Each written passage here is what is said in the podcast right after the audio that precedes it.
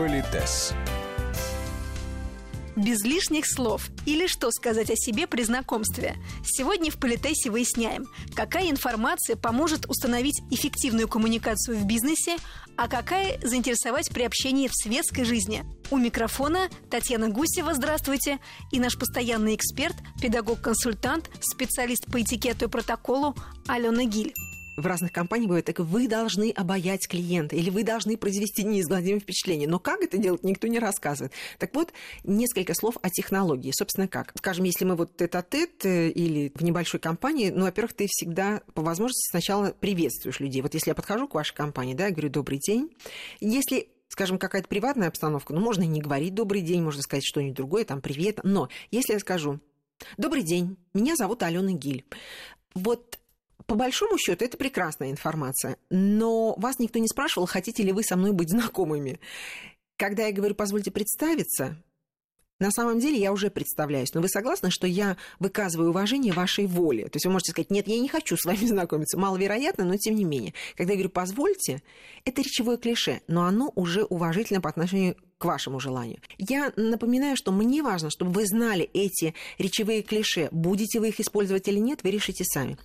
Итак, я говорю, «Э, добрый вечер, меня зовут Алена Гиль, или, позвольте представиться, Алена Викторовна Гиль. То есть мы называем, после того, как мы делаем вот эту небольшую преамбулу, мы должны назвать свое имя и фамилию, или имя, отчество, фамилию. Мы с вами обсуждали, что лучше, если это будет прямой порядок слов, потому что в большинстве стран все будут понимать, что Алена это имя, а Гиль это фамилия. Если я скажу Гиль Алена, то люди будут думать, что Гиль это мое имя, а Алена это фамилия. Ну, иностранцы в основном. Русские-то еще, наверное, поймут, русскоговорящие, да, а остальные могут и не понять. Скажем, если я настроена на то, чтобы у нас состоялось некое взаимодействие. Добрый день, меня зовут Алена Гиль. Вы говорите, меня зовут Татьяна Гусева. И все, и пауза, потому что вы не знаете, о чем со мной поговорить, я не знаю, о чем мне с вами поговорить. И поэтому человек, который настроен на продолжение общения, он должен дать о себе какую-то информацию, которая позволила бы начинать общение. Но, допустим, я говорю, Алена Гиль, врач. Ага, ну все-таки понятно, что врач, а не педагог предположим, ну все-таки, да, ну где врач, про что врач, куда ну, врач, вот кого врач. как раз. Ну вот, э, да. Но, знаете, расспрашивать это одна история, да. а вот когда человек сам о себе говорит, это другая история. Или я, например, скажу, врач, там, стоматолог. Ну, опять, извините, сейчас, может быть, уж прости, да простят меня коллеги, может быть, как говорится, ты какие-то курсы закончил и назвал себя врачом-стоматологом. Знаете, сейчас любой человек может обозвать себя кем угодно. У вас есть хоть какая-то гарантия, ну, или понимание, что за человек? Ну, если я, например, говорю, врач-стоматолог, сотрудник компании X – ага, все-таки есть компания, которая признает меня врачом-стоматологом. Ну что это за компания, где это за компания? Ну хоть как-то, да? Я понимаю, что Сейчас жизнь очень изменилась, но если бы я сказала врач-стоматолог, сотрудник Московского института стоматологии, то согласитесь, все-таки звучит более авторитетно и весомо, ну, на первый вот так да, вот да, да. Э, взгляд. Я могу, например, сказать, Алена Гиль, сотрудник журнала X.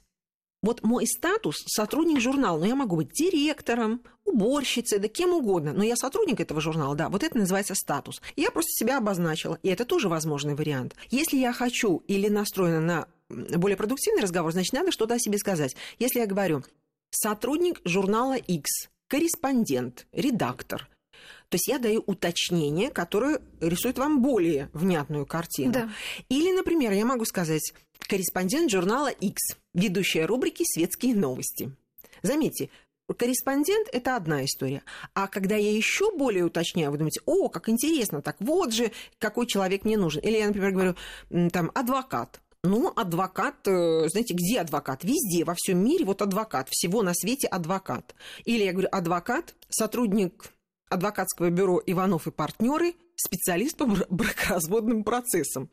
С одной стороны, я сужаю целевую аудиторию, да. но с другой стороны, вы четко понимаете, с кем вы имеете дело. И помните, мы говорили с вами когда-то очень давно говорили о том, что уважение к другому человеку – это уважение к его времени, к его деньгам. И когда я говорю специалист по бракоразводу или по земельному праву, ну, я не, да. простите, да, то я экономлю ваше время. То есть вы сразу думаете, а, прекрасный специалист, надо с ним познакомиться, потому что в активе должны быть разные специалисты, но сейчас для меня это не будет актуально. Или, наоборот, вы думаете, батюшки мои, вот прям как говорится, Вселенная ответила на мой запрос. Я сэкономила ваше время. Потому что, если я скажу адвокат, сотрудник адвокатского бюро Иванов и партнеры, вы говорите, а про что вы адвокат? Могу я узнать вашу специализацию, то-то, то-то. С одной стороны, начинается разговор, но с другой стороны, вы должны выуживать из меня эту информацию.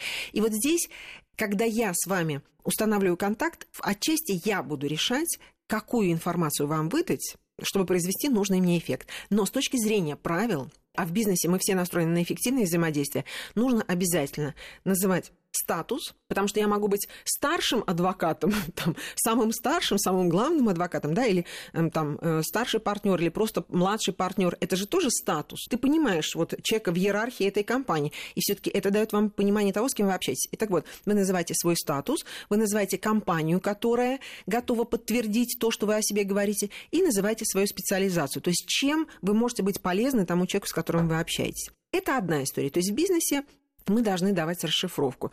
Если это светская жизнь, а вы помните, да. после шести часов мы прежде всего кто?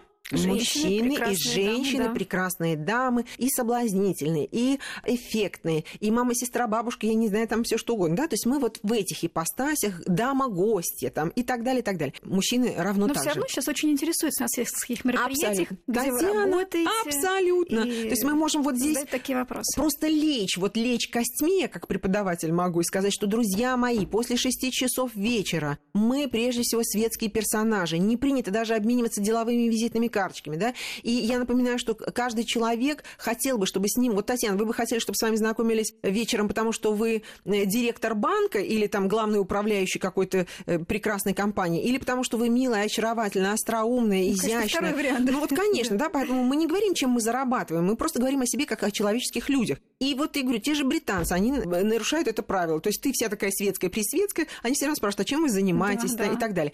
Друзья мои, а с другой стороны, это говорит нам еще раз о том, насколько важны сейчас контакты. И люди, попадая в любую среду, они стремятся максимально, ну, если говорить красиво, да, максимально воспользоваться этой ситуацией. А для чего вы, Татьяна, организовали это мероприятие? Чтобы люди салатику поели? Или чтобы они между собой перезнакомились? Или были бы вам признательны за то, что вы такая умница, Конечно, такая потрясающая? Связи Конечно. Настроить. Опять же, эти связи могут быть дружеские, романтические, деловые. Вот мы никогда не знаем. Но здесь и сейчас ты знаешь всех этих людей. А это бесценный ресурс. Повторюсь, эмоциональный, коммуникативный, профессиональный и так далее, и так далее. Так вот, в светской жизни, ну, мы сейчас с вами же говорим об алгоритмах поведения, да, да а не разбираем, как оно в реальной жизни бывает. Так вот, идеальный вариант, когда вы должны сказать о себе что-то, назвать то, чем вы не зарабатываете деньги, а, например, у вас есть хобби. Большинство людей, не все, но большинство людей, они, возможно, зарабатывают деньги одним, а творчески воплощаются в чем-то другом. И, кстати, вы понимаете, насколько всегда интересно какое хобби у человека. Потому что это его творческий потенциал, это его выход. Он становится объемным, не плоским. И поэтому вот теоретически принято после шести говорить о себе что-то, что облегчает общение и что позволяет людям с вами начинать взаимодействовать. Как показали исследования психологов, наибольший интерес у собеседника вызывают хобби, которые подсознательно ассоциируются с физическим здоровьем. И это прежде всего спорт. И здесь совсем не важно, кто вы – мастер спорта или просто большой поклонник тенниса.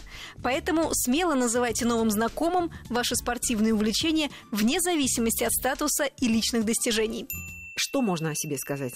Алена Гель, обожаю ходить под парусом. И как только мне выдаются свободные минуты, я сразу на Средиземное море и сразу под парусом. Не всегда же ты можешь о себе вот такое повествование, но долгий рассказ о себе это тоже неправильно. А вот коротенько, да, яхтсмен-любитель, Алена Гиль. Ну и вы понимаете, здесь можно и саркастически, и сказать, батюшки мои, женщина под парусом. В принципе, понятно, что мне интересно. С другой стороны, Татьяна, если вы понимаете, что вы про яхты ничего не понимаете, ну, вы же можете мне задать вопрос, Алена, и вы отважились ходить под парусом? Я говорю, ой, вы знаете, сама себе не верю. Ну, разговор начался. Да, да, да. Или в конце концов вы можете сказать, ой, парус это замечательно. А вот, а я, например, люблю ездить верхом, условно говоря, там, да?